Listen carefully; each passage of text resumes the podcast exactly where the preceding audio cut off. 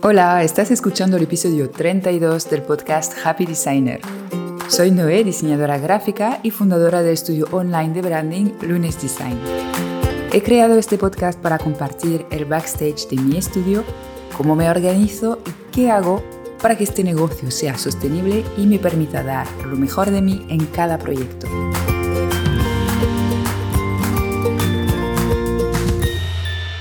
Siempre me llegan preguntas de los diseñadores que quieren empezar como freelance, queriendo saber por dónde han de empezar. Y lo entiendo porque la realidad es que en las escuelas o las formaciones de diseño gráfico nos preparan para ser diseñadores pensando que trabajaremos en empresas, no por cuenta propia.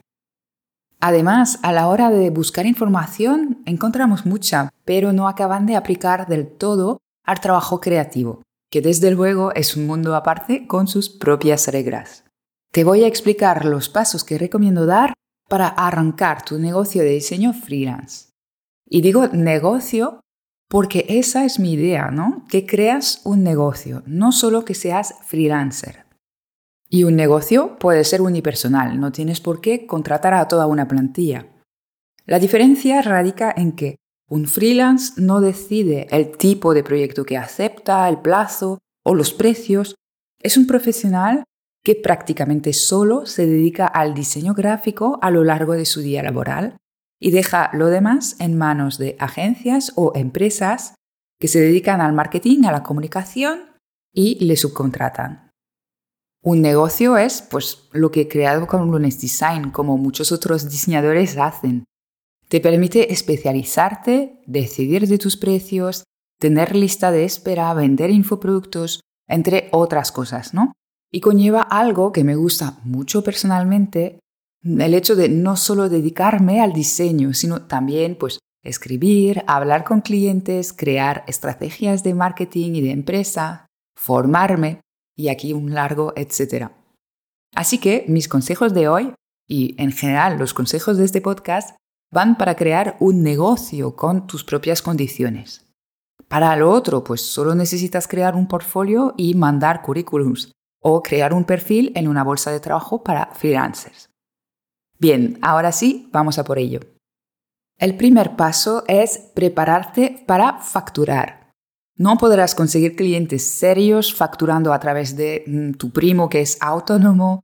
No es algo profesional y no solo te puede atraer muchos problemas, sino que es probable que tu cliente no tenga de ti la imagen profesional que debería. Algo que es muy importante a la hora que respete tu criterio profesional. Habla con un gestor para saber cómo podrías darte de alta, cuánto te costará, etc.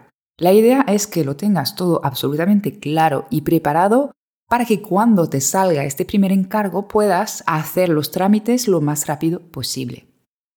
También deberías mirar cómo se hace una factura en tu país, los impuestos que has de pagar y cuándo, cómo.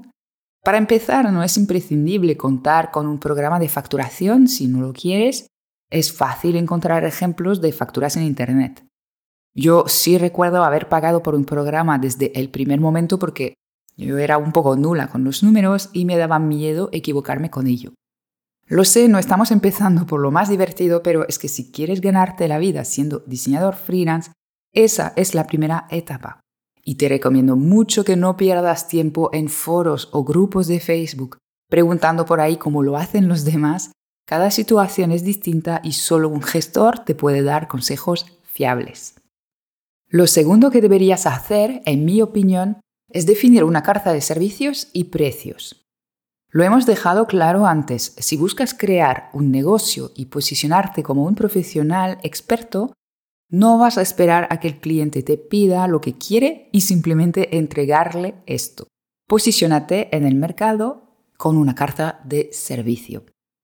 Para crear un servicio es importante definir un cliente específico, el famoso cliente ideal de tu negocio, y decidir qué problema tiene le vas a ayudar a resolver. Crea un paquete de entregables que le permitirá alcanzar sus objetivos. Por ejemplo, en Lunes Design mi servicio estrella es el branding Y no he creado este servicio haciendo un listado de las piezas que componen una identidad visual, según mi parecer, ¿no?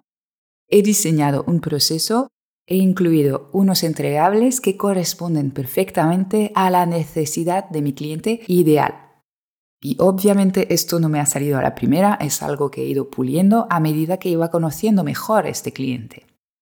Mis clientes, por ejemplo, he descubierto que necesitan mucho más apoyo en la parte inicial del proceso de branding, la parte estratégica, porque no vienen con un briefing hecho como lo tendría una empresa grande. En cambio, pues les da un poco igual recibir el manual de marca impreso al final del proceso, ya que son un tipo de clientes pues, muy digitales. Decide qué servicios vas a ofrecer, qué precio le pondrás a cada uno y lo que entregarás a tu cliente. Intenta pensar servicios de más alto valor y otros más pequeñitos para poder ayudar lo mejor posible a tu cliente. Recuerda, tu carta no ha de ser perfecta o definitiva por ahora, pero hazlo para que desde el primer minuto los clientes tengan claro que tú eres el profesional y que les asesoras y no un técnico de Illustrator o Photoshop que simplemente hará lo que se le pide. Con el tercer paso ya te vas a poder poner a diseñar, con lo que creo que te va a interesar un poco más. Necesitas preparar algunos documentos para mandar a tu cliente. El primero y muy importante, un documento para mandarle tu presupuesto, que tenga pues un poco más que los números, que tenga explicación sobre tu forma de trabajar y sobre tu servicio. ¿Vale? Recuerda, es un documento de venta. Debería ser, además, súper vistoso, obviamente. El segundo imprescindible es el modelo de factura. En este documento, pues más funcional, podemos sacrificar la estética un poco. Tiene que ser práctico y claro ante todo. Y finalmente te recomiendo tener tu carta de servicios montada en un PDF chulo con algo de presentación tuya. Esta presentación no debe parecerse a un currículum, es más como la página sobre mí de una web.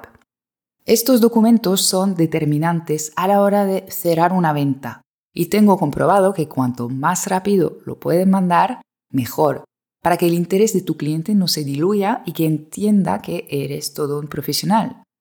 Por eso es necesario tenerlos preparados de antemano. Ahora necesitas crear tu marca y tu portfolio.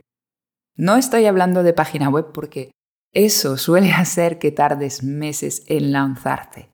Por ahora puedes empezar con un portfolio e ir haciendo tu web poco a poco. Sobre el portfolio, bueno, hay todo un episodio sobre el tema, el número 16, pero resumiendo, lo importante es mostrar proyectos que corresponden con lo que ofreces en tu carta de servicio y obviamente que sea de lo mejor que puedes hacer y si no tienes estos proyectos, haz unos proyectos ficticios. No necesitas muchos, necesitas que sean perfectamente alineados con tus fortalezas, tu cliente ideal y el tipo de servicio que ofreces. Ahora, crear tu marca también es necesario para no acabar siendo solo diseñador freelance y posicionarte realmente como un negocio. Haz lo básico, ¿vale? Logotipo sencillo, solo con una tipografía, por ejemplo, Define una paleta de colores y unas tipografías y listo. La idea es diseñarla con el objetivo de acercarte a tu cliente ideal y poder mostrar un poco tu estilo propio, tu forma de trabajar. De nuevo, no busques la perfección, busca hacerlo sencillamente. Escucha el episodio 28 con mis consejos para crear tu marca sin tardar meses. Ahora que tu negocio está a punto para empezar, y oye, de paso, admitamos que es bastante más sencillo montar un negocio de diseño gráfico que una tienda o un restaurante. Lo tenemos relativamente fácil. Ahora es el momento de empezar a buscar clientes. Aquí lo típico que veo para empezar es que muchos os lanzáis a abrir una cuenta de Instagram, a publicar y al poco tiempo desesperarse por no conseguir clientes. Las redes sociales son muy importantes hoy en día, pero es que no constituyen una estrategia de marketing por sí solas, y menos si lo único que haces es publicar.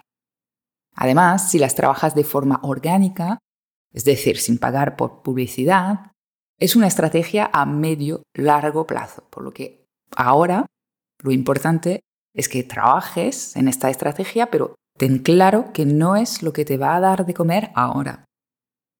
Mi recomendación es que empieces por lo más fácil, contactando a la gente que tengas más cerca.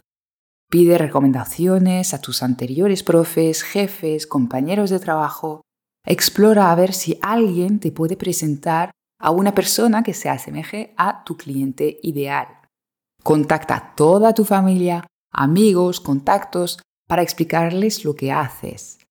Y usa las redes sociales, sí, pero para ponerte en contacto con la gente, con tus clientes ideales, para interactuar con perfiles que siguen este cliente. Intenta conseguir que te entrevisten o publiquen algo tuyo. También puedes apuntarte a comunidades digitales, meetups y otros masterminds para poco a poco conseguir contactos y estas recomendaciones a los clientes ideales. En los inicios la estrategia que mejor funciona realmente es esa, el contacto uno a uno y las recomendaciones, no hay más. Publicar en redes y esperar a que llegue un cliente es algo que, si haces por ti mismo, requiere bastante tiempo y pruebas, errores antes de encontrar la fórmula que hará que todo funcione. Te he dado los pasos en el orden que creo es óptimo. Ahora bien, nada te impide tener algunos proyectos freelance antes de acabar tu marca o, por ejemplo, acabar esta plantilla de documentos de propuesta con el primer cliente, ¿no? En vivo y en directo. Está siempre lo que sabemos que es lo ideal y luego acabamos haciendo lo que podemos, simplemente. Pero ahora que puedo yo ver estas cosas con perspectiva, tengo bastante claro que el orden debería ser este y que si no lo respetas, pues pierdes más tiempo y energía. Espero que este episodio te haya ayudado a entender en qué orden podrías empezar a lanzarte como diseñador freelance, asentando bases sólidas para tu futuro negocio. Si te interesan estos consejos, recuerda que en mi perfil de Instagram Lunes Design comparto el día a día del estudio y el backstage con algún que otro consejo. Te deseo un feliz día y hasta pronto para un nuevo episodio.